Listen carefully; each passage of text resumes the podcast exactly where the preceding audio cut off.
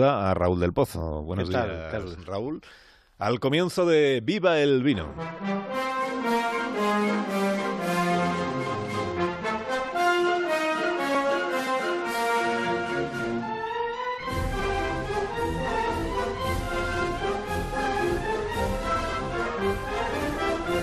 Cuando tú quieras, maestro. Eh, Felipe VI fue recibido en la Casa Blanca por el emperador, por Trump, que defendió ante el monarca la alianza con una España fuerte y unida. En América, como en Europa, defienden la España democrática atacada por el nacionalpopulismo.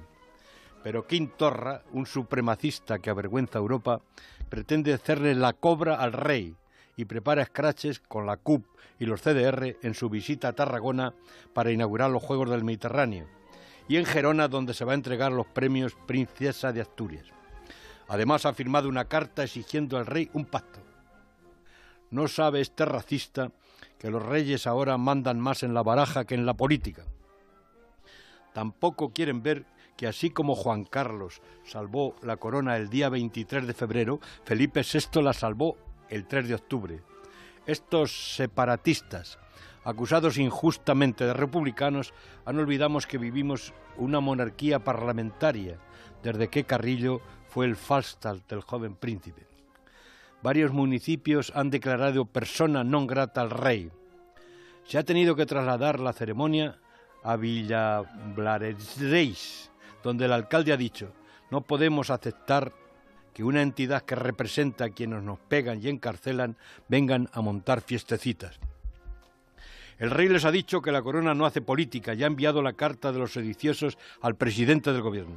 Puigdemont ha amenazado a Pedro Sánchez recordándole quién lo ha hecho presidente y al monarca acusándole de ser el rey del 3 de octubre. Querido Carlos, estos confunden a Felipe VI con Felipe IV, el que sofocó la rebelión de Cataluña. Aquel era un monarca absoluto, que lo pintó Velázquez.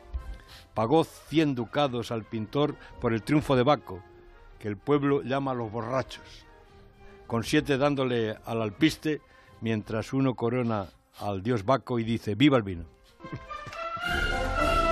Que tengas un bonito viernes, Raúl. Un buen fin de semana y hasta la próxima semana. Adiós. Un abrazo. Si tu vida es el blues,